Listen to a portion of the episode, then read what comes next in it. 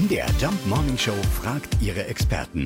Fakt oder Fake? Ja, Ferien sollen dumm machen. Was ist dran an dieser Behauptung? Unser Psychologe aus Leipzig ist Dr. Dirk Baumeier. Nein, das ist ein Fake. Man könnte ja meinen, bei einer mehrwöchigen Ferienzeit würde sich quasi die Festplatte des Gehirns von selbst löschen und die Menschen würden sich dem stumpfsinnigen Vergessen zum Fraße hinwerfen.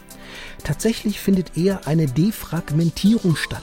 Das heißt, die verstreute Speicherung von Datenblöcken wird durch die Zeit der Muße zu einem ganzheitlichen Wissensstand zusammengeführt.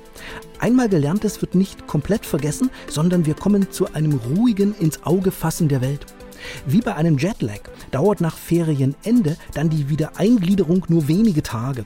Es besteht also kein Grund zur Sorge. Am ruhigen Fluss ist das Ufer voller Blumen. Also aufatmen. Ferien machen entgegen dieser Behauptung, die wir irgendwo gesehen haben, nicht dumm. Und wir kennen jetzt alle das Wochenendmotto. Am ruhigen Fluss ist das Ufer voller Blumen. Fakt oder Fake? Jeden Morgen in der MDR Jump Morning Show. Mit Sarah von Neuburg und Lars Christian Karde. Und jederzeit in der ARD Audiothek.